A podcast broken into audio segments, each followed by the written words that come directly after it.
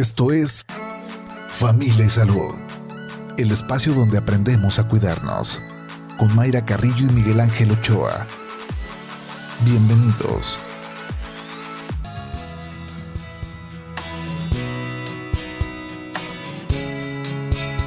Hola, ¿qué tal? ¿Cómo está? Muy buenos días. Bienvenidos a Familia y Salud. Este viernes llegamos al viernes 13 de enero del 2023, esperando que sea una excelente jornada para usted y para su familia. Le damos la bienvenida aquí en Jalisco Radio y bueno, una fecha que para algunos puede ser de mala suerte, un viernes 13, pero vamos tomando este día con la mejor actitud y pensando que todo nos va a salir muy bien. Ojalá este, que si está desayunando sea un desayuno muy rico, que lo disfrute, si está llevando a los niños a la escuela, ojalá que sea sin tráfico y que todo esté en orden, o si ya está en su, en su trabajo, este, o está en casa ya iniciando con las labores cotidianas del hogar, pues también que, que, se terminen muy, muy rápido estas actividades del hogar, que bueno, luego decimos que nunca terminan las tareas del hogar, que uno dice, ya, terminé el que hacer, pero media hora y ya hay otra cosa que hacer, entonces pues vamos tomándolo de, de la mejor manera. Le recuerdo que podemos estar en contacto a través de WhatsApp. Estamos recibiendo sus mensajes a través del 33 10 77 27 51.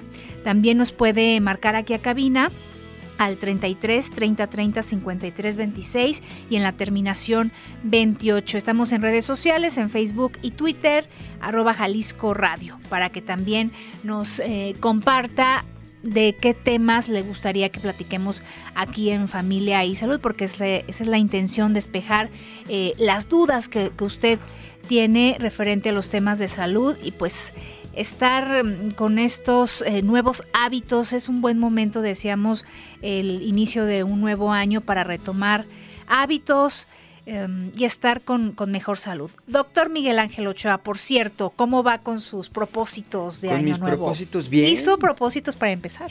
Eh, ¿sí? ¿Cómo no? Yo creo que todo el mundo hizo algún propósito, por lo menos alguno. Sí, sí hice uno. ¿Y va bien? Sí, ahí voy, ah, ahí voy, ahí voy. Organizándome, ese es el asunto. ¿Sí? Sí. No me voltees a ver así que entro en duda. No, entro en duda. no, palomita le ponemos.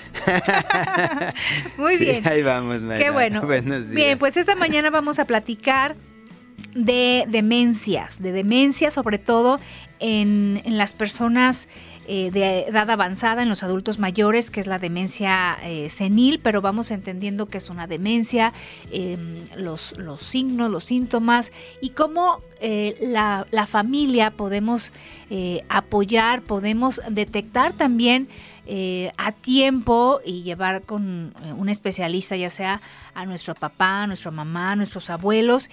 Y la intención es que tengan una mejor calidad de vida, doctor. Sí, así es, porque bueno, finalmente pues es algo que es un fantasma que está por ahí en, la sociedad, ¿no? Esto de, empezar a olvidar las cosas.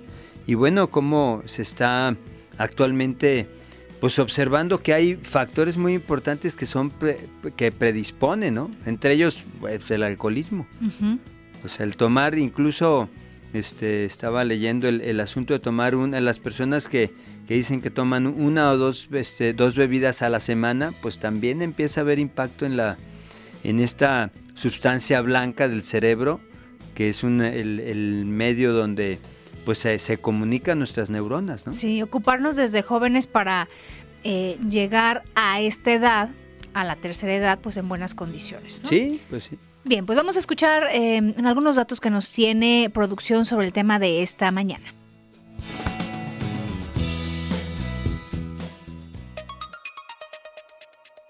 La demencia es un término que se utiliza para describir un grupo de síntomas que atacan la memoria, el pensamiento y las habilidades sociales.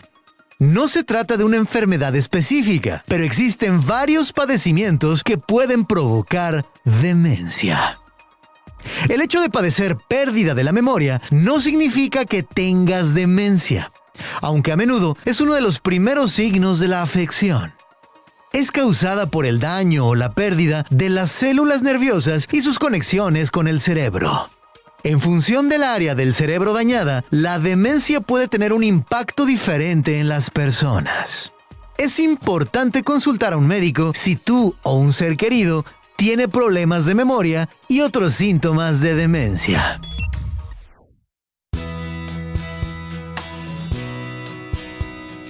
Gracias a producción, a Juan Pablo Balcells por estos datos. Y para detallar el tema se encuentra con nosotros aquí en cabina la doctora Talía Fierros. Ella es geriatra del Hospital General de Occidente. ¿Cómo está, doctora? Bienvenida, muy buenos días. Muchas gracias, Mayra. Buenos días, doctor. es un gusto para mí acompañarlos el día de hoy. Este, vengo a hablarles un poco eh, del tema, a contestar algunas dudas y en lo que les pueda ayudar. No, muchas gracias. Muchas gracias. Pues, ¿qué, ¿qué, es una demencia? Para empezar, ¿no? Porque Así es este, todo el mundo habla de demencias y de, del alemán, ¿verdad? del Alzheimer. Bueno, este, doctor. ¿qué es, ¿Qué es una demencia? Pues etimológicamente viene del latín el término de mentis, eh, falta de mente o eh, privado de la razón, ¿no? Ese es el origen. Eh, a lo largo de la historia ha tenido una evolución el, término como tal, porque antes se podía clasificar en, en, esa situación a cualquier enfermedad mental, ¿no? O que afectara el estado cognitivo. En el siglo XIX ya ha ido evolucionando y se conoce, ya el término se utilizó como tal para clasificar a estas patologías adquiridas, ¿no? Y sobre todo en personas mayores. Eh, en, 1907 más o menos el doctor Alzheimer justamente describió esta enfermedad en una mujer de 55 años y fue allá de ahí de donde empezamos a tener un poco más de referencia relacionada con el deterioro cognitivo este, adquirido.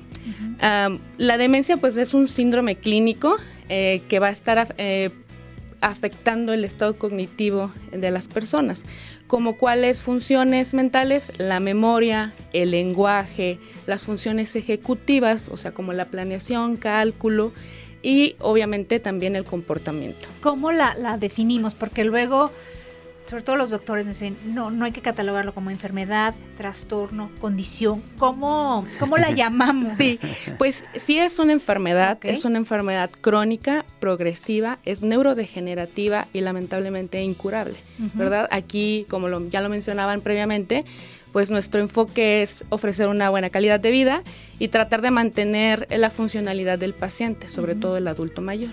A nivel mundial, a nivel nacional, las, las cifras que nos dicen, ¿va, incrementando el porcentaje de personas que, tienen esta enfermedad? Así es, como el envejecimiento de la población va aumentando, también va aumentando estas cifras.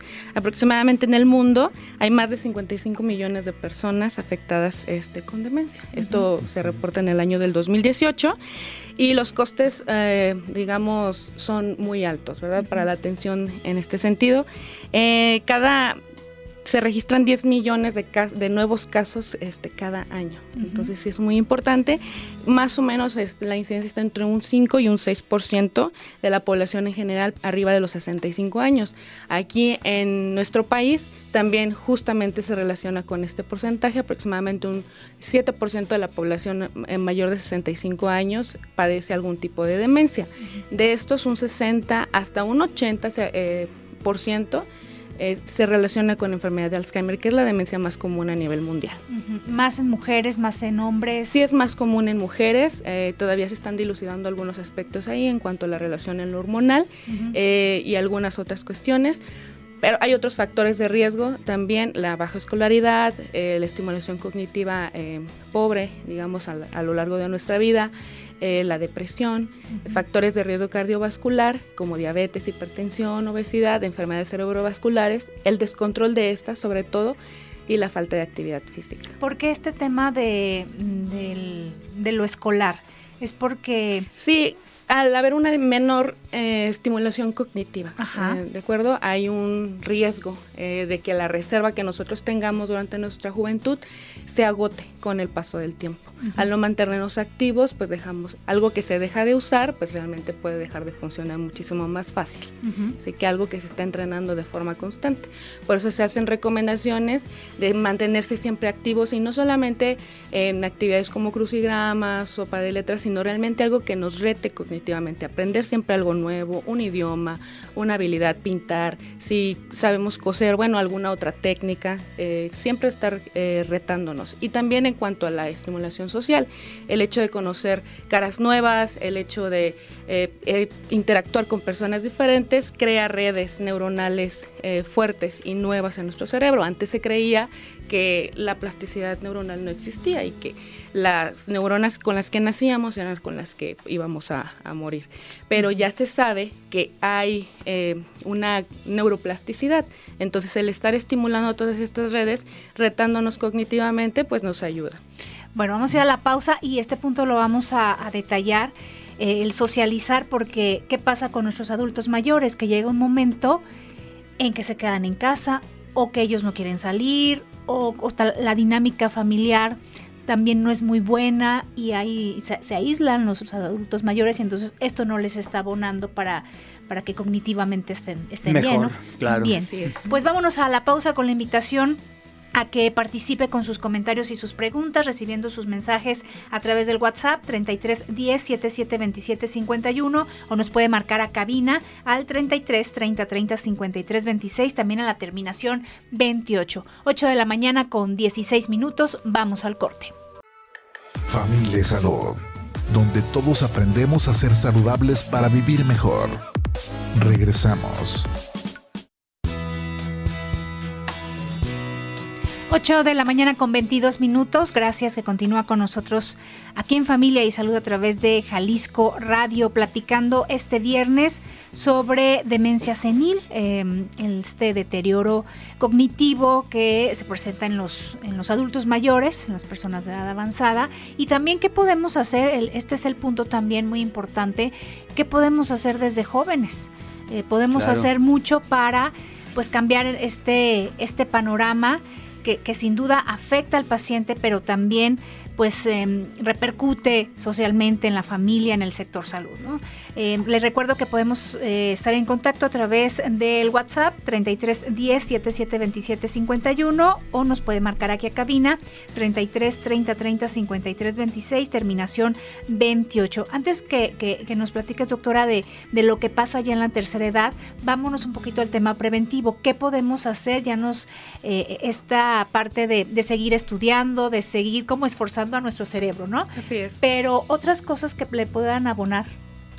Pues lo más importante, eh, las medidas higiénico-dietéticas y en ellas el ejercicio físico, que es la única medida que se ha demostrado en todas las revisiones eh, científicas que es lo que retrasa y previene el deterioro cognitivo. Sí, el ejercicio físico, no solo el aeróbico, sino también el anaeróbico, el de fuerza, con pesas, resistencia, y eso definitivamente desde jóvenes, ¿verdad? Sí ayuda obviamente al adulto mayor, pero desde jóvenes pues ya estamos creando herramientas para evitar un deterioro más importante. Sí, oye doctora, este otro aspecto importante es el sueño, ¿no? Que también este, juega un papel importantísimo en esa recuperación neurológica, ¿no? Justamente durante el sueño se recuperan la mayoría de nuestras funciones sistémicas. Y en, el, en cuanto al, estado neurológico, pues sí es de las cosas más importantes, mantener una adecuada higiene del sueño. Sí, sí, esto es importante desde, digo, en, el, punto de vista de prevención, Mayra, pues el abuso del uso de, de los dispositivos en la noche, o sea, romper ese ciclo de la melatonina, cortisol, melatonina con, con la luz del, del, de los dispositivos, incluso de la televisión. no esta gente que dice, no, bueno, es que yo me duermo y mi pareja sigue viendo tele. Bueno, el, el ojo está percibiendo la luz y rompe el ciclo, el ciclo de sueño, ¿no? Aunque, o la luz que entra por la, del, del, de la luz de la calle también impacten en tu, en tu calidad de sueño. ¿no? y cuando llegan las notificaciones que ahí tenemos al ladito del celular y que se prende y, que te levantas a ver quién mandó mensaje o qué, ¿no? Sí, Así sí, es. sí. Eh, ¿El tema de la herencia juega un papel importante? Sí, bueno, el menos del 1%, en algunos lugares se reporta hasta el 3% eh, de las causas de demencia, sobre todo el Alzheimer, es hereditario, es muy, muy poco. El otro es multifactorial, los otros factores de riesgo son multifactoriales.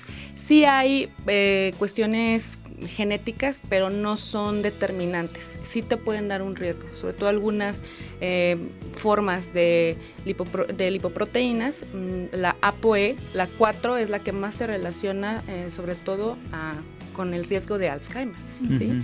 Entonces, pero en sí es multifactorial, ¿sí? Son muchos factores, sobre todo cardiovasculares, pues el estilo de vida.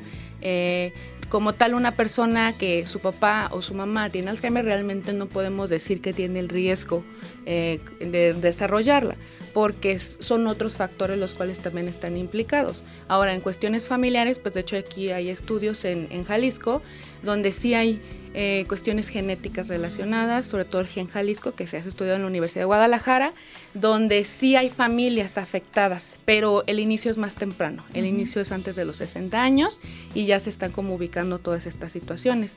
Eso ya, eh, pero eso solo es menos del 1% de las demencias. Y en general, pues hay varios tipos. No solamente existe la enfermedad de Alzheimer, también hay otro tipo de demencias.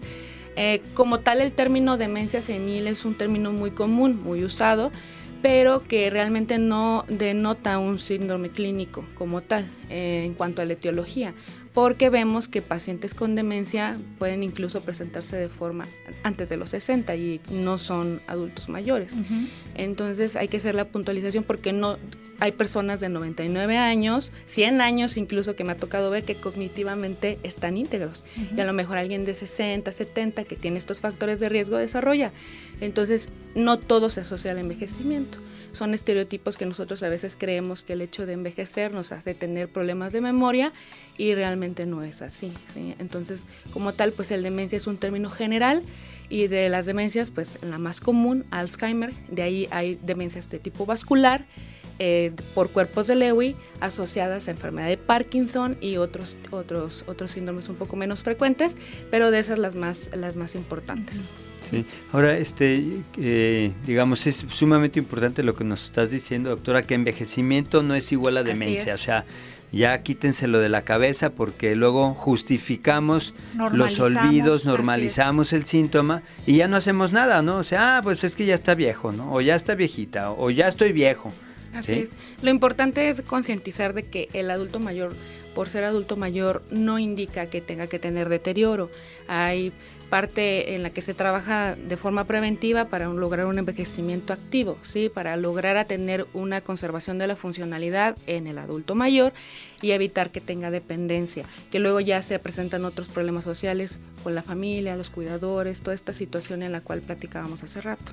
Sí, oye doctora, en algún momento se se habló de, de, la, de la demencia como una diabetes tipo, tipo 3. Así es, doctor. Este, bueno, esto es importante, ¿no? Porque nuestra dieta está, es rica en, carbohidratos, en glucosa. Y, este, y hay esa relación, ¿no? De hecho, eh, los pacientes con diabetes tienen muchísimo más riesgo de desarrollar demencia eh, simplemente por el hecho de tener diabetes. Y los pacientes con demencia tienen también el más riesgo de desarrollar diabetes, justamente por esta relación que usted menciona con la glucosa, sobre todo a nivel cerebral. Sí, ahora hay que recordar que, este impacto empieza desde la niñez, o sea, eh, no crean que, es una cosa del, viejo, sino que esta cultura de, comer alimentos industrializados ricos en carbohidratos, ¿sí? pues nos está llevando a tener pacientes como yo digo tristemente, meados cagados y viendo el techo. ¿eh? pues, Suena agacho, pero... Así es. Desde los 30 años nuestro organismo se empieza a envejecer, entonces realmente el envejecimiento va desde mucho antes y por eso las medidas de prevención van incluso desde la niñez, en la adolescencia, tratar de llegar a nuestro máximo potencial, sobre todo en la masa muscular, para, eso nos habla también de salud ósea y a final de cuentas pues el mantenimiento de todo nuestro organismo. Sí. ¿Qué se puede hacer socialmente en este tema preventivo? Porque llega un momento donde el adulto mayor se va a jubilar, se va a pensionar ¿y ahora qué hago? ¿Me voy a mi casa? Esto, también la familia toma decisiones por el adulto mayor. Em, esta, esta etapa es, es importante el tener otras actividades, ¿no? Para seguir activando esto que decíamos, activando el cerebro. Así es. Yo creo que lo más importante es la difusión de estos temas, eh, el hecho de que esté presente y que se conozcan y que se sepa que hay muchas medidas preventivas eh, y que hay actividades, ¿no? Y que también hay atención médica este, pública que se puede ofrecer a los pacientes, incluso para orientaciones en cuanto a prevención, detección temprana, un tratamiento, eh, un diagnóstico este, certero, un tratamiento efectivo y obviamente el seguimiento y sobre todo mejorar la calidad de vida tanto del familiar como del paciente. Una detección temprana lo puede hacer un médico general, igual que igual el adulto mayor va solo o va con un familiar por otro tema, por un tema, no sé, de dolor de cabeza, gastritis, por cualquier otra cosa. Y siempre hay unas preguntas, hay un cuestionario. Ahí las respuestas te pueden orientar a, a que algo está pasando, ¿no? Así es, la cuestión es darnos cuenta y saber qué signos pueden ser tempranos y llamarnos la atención. A veces olvidamos las llaves, o sea, hasta nosotros que estamos eh, más jóvenes podemos dejar en algún sitio y no recordarlo de forma momentánea. Son fallas atencionales que son leves y que no ameritan como tal alguna otra situación, pero cuando ya vemos eh, que empiezan a olvidar nombres que de personas ya conocidas, eh, que empiezan a dejar de hacer como ciertas actividades, por ejemplo, una señora que cocinaba súper rico durante toda su vida y de repente ya le fallan los ingredientes, se le pasa de sal, le falta sal, no reconoce dónde deja las cosas en su cocina, eh, olvida eh, los como los ingredientes que ya conoce durante toda su vida, eso nos llama la atención. Son cuestiones que son focos rojos. Eh, también que se pierdan en lugares conocidos. Si toda la vida vivieron en esa cuadra y de repente un día se desorientan y no saben cómo llegar, son puntos rojos que nos tienen que llamar la atención, pero esto ya nos habla de algo un poquito más avanzado. De forma temprana, si alguien tiene la, la inquietud y siente que tiene estos problemas de memoria, aunque sean mínimos, puede acudir a atención médica.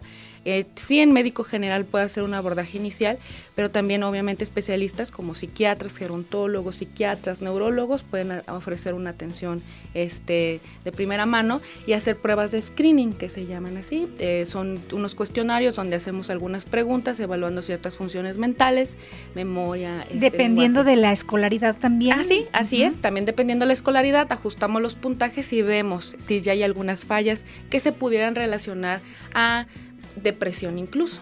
Claro, otras enfermedades que, están... Y ya de ahí se hace como el análisis, ¿no? Eh, ver si hay depresión, si está bien controladas sus enfermedades crónicas, si hay que hacer algún eh, una medición de perfil de, tiroides, sobre todo porque también están relacionadas con este tipo de cosas, alguna eh, deficiencia de vitamina, de vitamina B, de vitamina D. De vitamina C inclusive por las demencias vasculares, ¿no? Así es, incluso pues ya determinando eso, poder ofrecer ya también una, un tratamiento más, más específico, ¿no?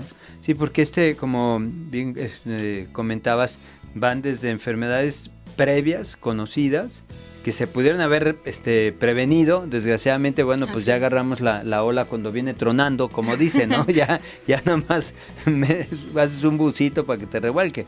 Pero el, el, impacto digamos, social, pues es, es, sumamente importante, ¿no? Así es, doctor. Ese estrés que se empieza a generar en en la familia.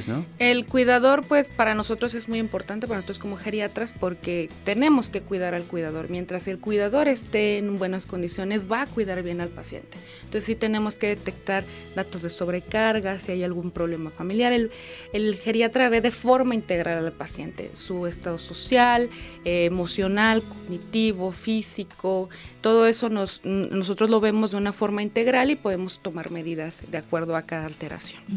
¿En qué momento llegan a eh, solicitar ayuda?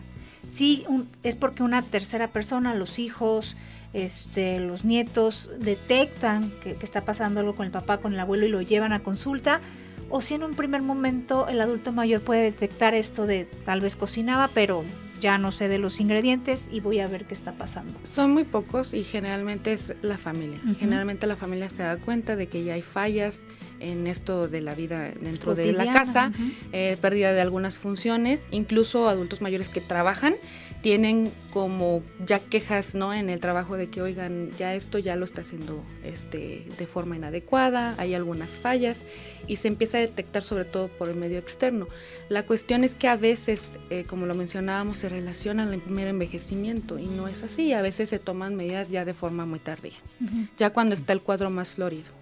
Sí. Oye, ¿qué, ¿cuál es la, edad promedio en la que ustedes están detectando que, está sucediendo más? Está, vamos a hablar de, demencia en general, porque bueno, este Tendremos, pues, hay, pues hay eh, más de 100 demencias, ¿no? En realidad. Sí, arriba de los 65 años, doctor, eh, aproximadamente, es cuando empezamos a ver, sobre todo aquí en México, eh, por el hecho de tener un envejecimiento a veces más acelerado, sobre todo por esta, esta falta, digamos, de, conocimiento, ¿no? Acerca del, control de las enfermedades crónicas y de los Y de evitar enfermedades crónicas, porque, ¿qué es lo que comentábamos, ¿no? O sea, yo sigo quejándome de, nosotros los médicos que pues que no estamos haciendo nada como sociedad médica para prevenir realmente este pues eh, enfermedades que están llevando a, la, a la sociedad de enfermedades crónicas, ¿no? Así es, yo creo que parte importante de ahora el enfoque es lo preventivo, tratar de evitar llegar a este punto y pues lograr concientizar a la población.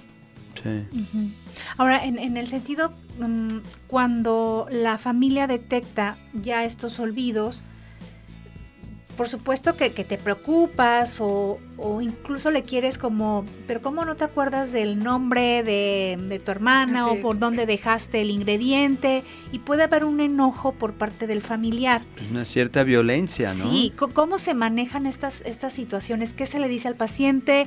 No se le dice nada, ¿qué se hace? Hay mucha frustración eh, a veces de los familiares, pero creo que la intervención aquí es el conocimiento, el darles a entender a los familiares que realmente no es la persona, no, es la intención de la persona, es algo que no puede controlar, es algo que no, puede por controlar. Dar guerra, pues.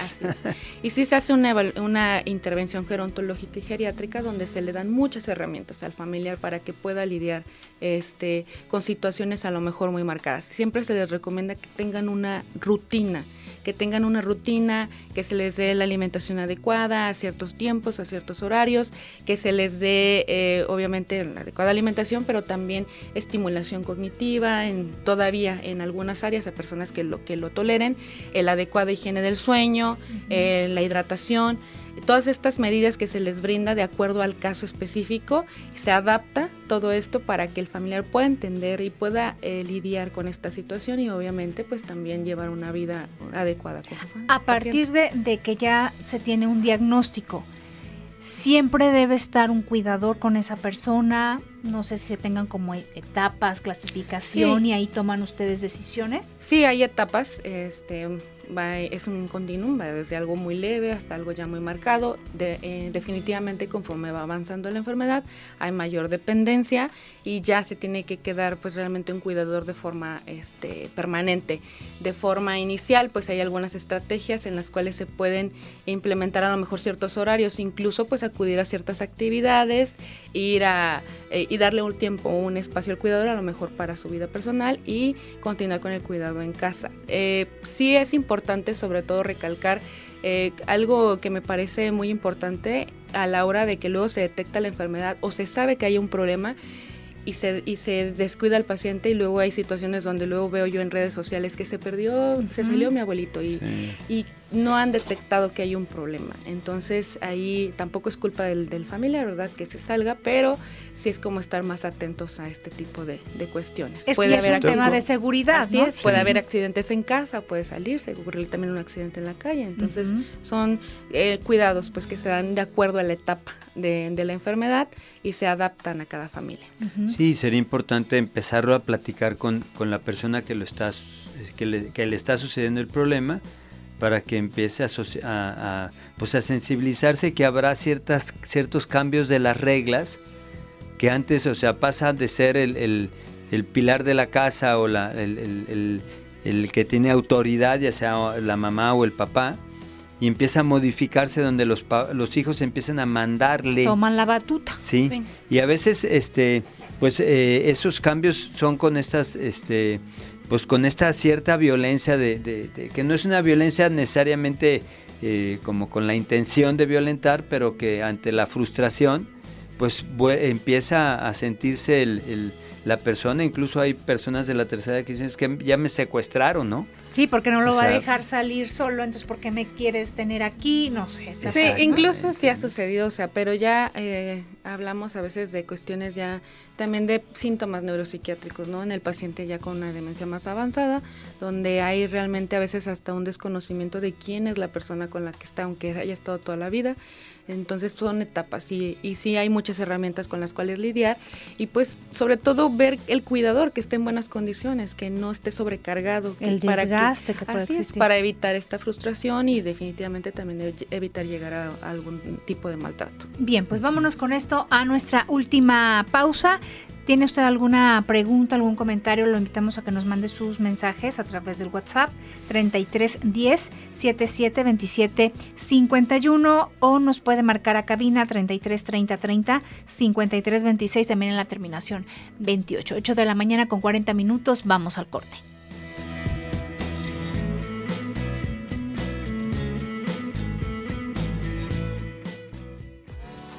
Estás escuchando Familia Salud.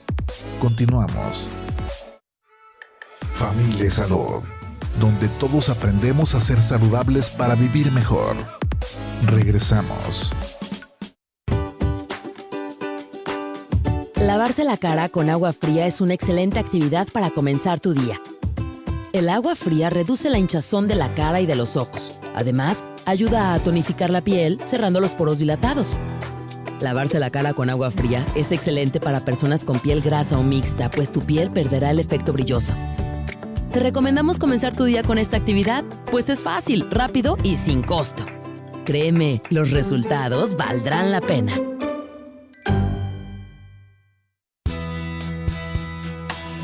8 de la mañana con 45 minutos. Gracias que continúa con nosotros aquí en Familia y Salud a través de Jalisco Radio. Gracias por su participación a quienes nos están mandando mensajes a través del WhatsApp o que se están comunicando a cabina. Vamos con sus dudas. Muy buenos días. Felicitaciones a la doctora Talía, excelente geriatra. Y pregunta, ¿hay diferentes tipos de demencias? ¿Hay tratamientos de control? Saludos y felicitaciones a los conductores por tan importante tema. Muchas gracias. A ver, doctora, em, ¿hay tratamientos de control? Hay tratamientos sintomáticos. Hasta ahorita realmente... Eh, se de hecho, se acaba de aceptar un medicamento que puede ser como modificador de la enfermedad muy recientemente. Aún faltan estudios eh, por analizar y ver su efectividad, sobre todo a largo plazo. De forma eh, actual, pues sí hay tratamientos sintomáticos en, enfermedades tanto leve a moderada, eh, donde se trata de dar medicamentos para estimular un poquito todavía la función de algunas células que quedan funcionando. Y pero realmente no es un tratamiento curativo. Sí, es solamente para retrasa el avance. no solamente es con los síntomas. El manejo de los síntomas mejora un poquito a lo mejor la concentración, la memoria, quizá el comportamiento y hay muchos fármacos que se pueden utilizar de acuerdo al perfil del paciente. Ya serán esos em, tratamientos de manera permanente una vez que se tiene el diagnóstico. Así es, se da el tratamiento, eh, pero incluso se están revaluando, eh, porque justamente en, esto, en estos pacientes pues hay el uso de muchos eh, suplementos, medicamentos que tenemos que ver, eh, quitar, eh, evitar la, polifarmacia y ver las interacciones farmacológicas y los efectos adversos. Son personas más susceptibles a tener reacciones adversas a medicamentos, entonces siempre se, hay que ser cuidadosos y vigilar el tratamiento. Bien. también nos comparten, hola, lindo día y bendecido día. ¿Qué vitaminas o complementos son indicados? Para prevenir o tener una mejor calidad de vida, para prevenir la demencia o retrasarla. Ya lo mencionaba hace un momento, realmente lo que se tiene que hacer es una evaluación integral y sobre todo eh, medir ciertas vitaminas que están relacionadas igual con alteraciones cognitivas como la vitamina D, la vitamina B. En dado caso de que estén disminuidas o haya una deficiencia, hay que dar tratamiento. De ahí en más, no se recomienda la suplementación de vitaminas de forma este, generalizada. Mi bisabuelo y mi abuela tuvieron demencia senil, no estoy seguro si uno antes también.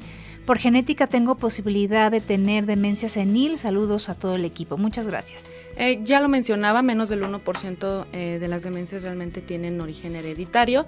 Ahí hay que ver a qué edad se presentaron este, las alteraciones, ver la edad del paciente y algunos otros factores de riesgo. Para eso sí se necesita una consulta este, personalizada. Mi hijo tiene 31 años de edad, tuvo problemas con el alcohol desde una edad muy temprana y hace poco le diagnosticaron TDA es muy olvidadizo, a veces se le olvida lo que está a punto de hacer o se le olvidan algunos momentos que pasaron hace apenas un año. Su problema se debe al TDA o podría estar relacionado con el inicio de una demencia. Realmente el TDAH es una eh, también una patología donde tienen ciertas alteraciones cognitivas. Ahí sí tendría que hacerse una evaluación pues por parte de neurología o psiquiatría para ver si esto es realmente lo que lo está afectando. El consumo de alcohol sí se relaciona como un factor de riesgo para deterioro cognitivo a largo plazo, eh, pero en el caso de él creo que la patología que tiene de base puede estar provocándole algunos otros síntomas como fallas en la atención o concentración.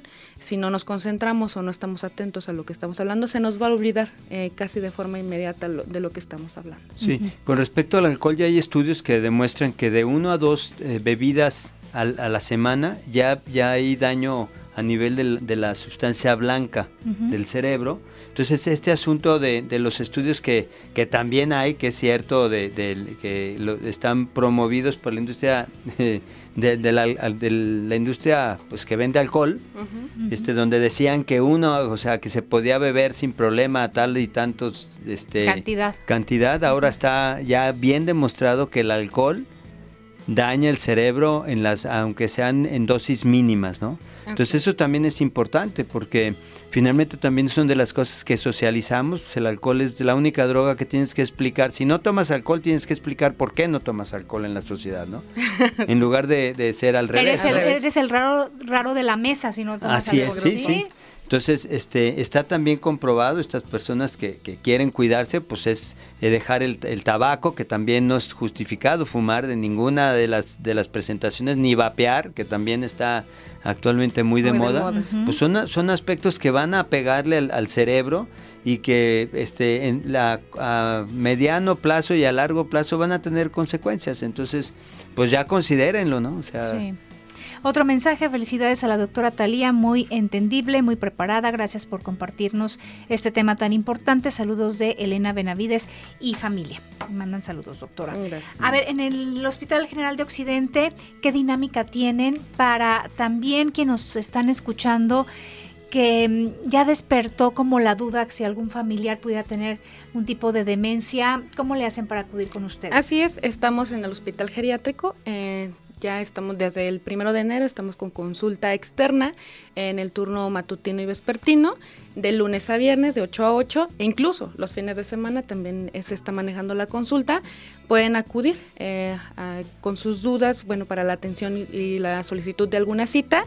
Estamos en Avenida Soquipan, 1050, en la colonia Cero, el de Zapopan. Y el teléfono también se pueden comunicar al 3330 30 6300. Está ahí la doctora Marta Gil, que es la jefa del servicio de geriatría, el doctor Luis Soto, que es el médico de la consulta externa del turno vespertino, el doctor César Reza en fin de semana y su servidora, doctora Talia Fierros, en la consulta matutina. ¿Es el mismo eh, edificio de Soquipan o es Está a un lado. Es a un lado. Es el hospital geriátrico, así es, está a un ladito del hospital Soquipan. Bien, pues es importante tener un, diagnóstico, que los familiares tengan eh, la información porque también se les dan herramientas a ellos, a, los familiares, porque puede haber un desgaste muy importante de los, de los cuidadores y traer consigo también padecimientos, ¿no? Sí, y economía también. La economía. Así es, a cualquier paciente o familiar que esté preocupado por alguna queja de memoria o de alguna otra función mental, pueden acudir, se hace una evaluación gerontogeriátrica eh, integral y de ahí pues partimos para generar un plan preventivo de tratamiento y de seguimiento. ¿Hasta qué punto llega una demencia? Es decir, cuando ya está muy avanzada, Em, ¿qué, situación se puede presentar? Bueno, de acuerdo al tipo de demencia, pues va a ser el pronóstico y la esperanza de vida. En pacientes con Alzheimer, pues más de 10 años incluso, en algunos otros tipos un poco menos. Y pues de acuerdo a la etapa, como ya lo mencionaba, el tratamiento eh, se va enfocando de acuerdo a las necesidades. En etapas ya finales, pues nos orientamos a los cuidados paliativos, a la mejorar, mejorar la calidad de vida. Eh, evitando o vigilando ciertas complicaciones, ¿no? Como la desnutrición.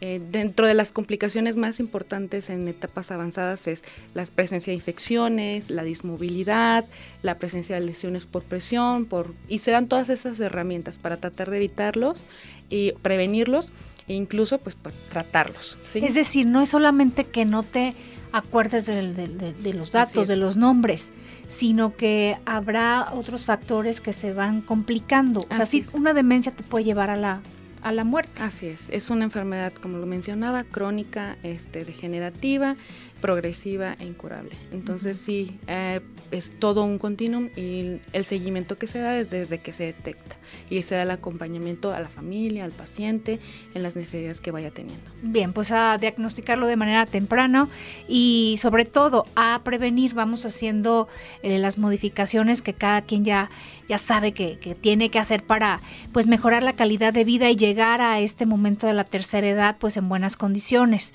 no son, em, eh, no, es, no, es, algo que tenga que pasar en la tercera edad, ya nos decía la doctora, los olvidos no son normales, ¿no? Este, es una enfermedad y hay que hacer cosas diferentes.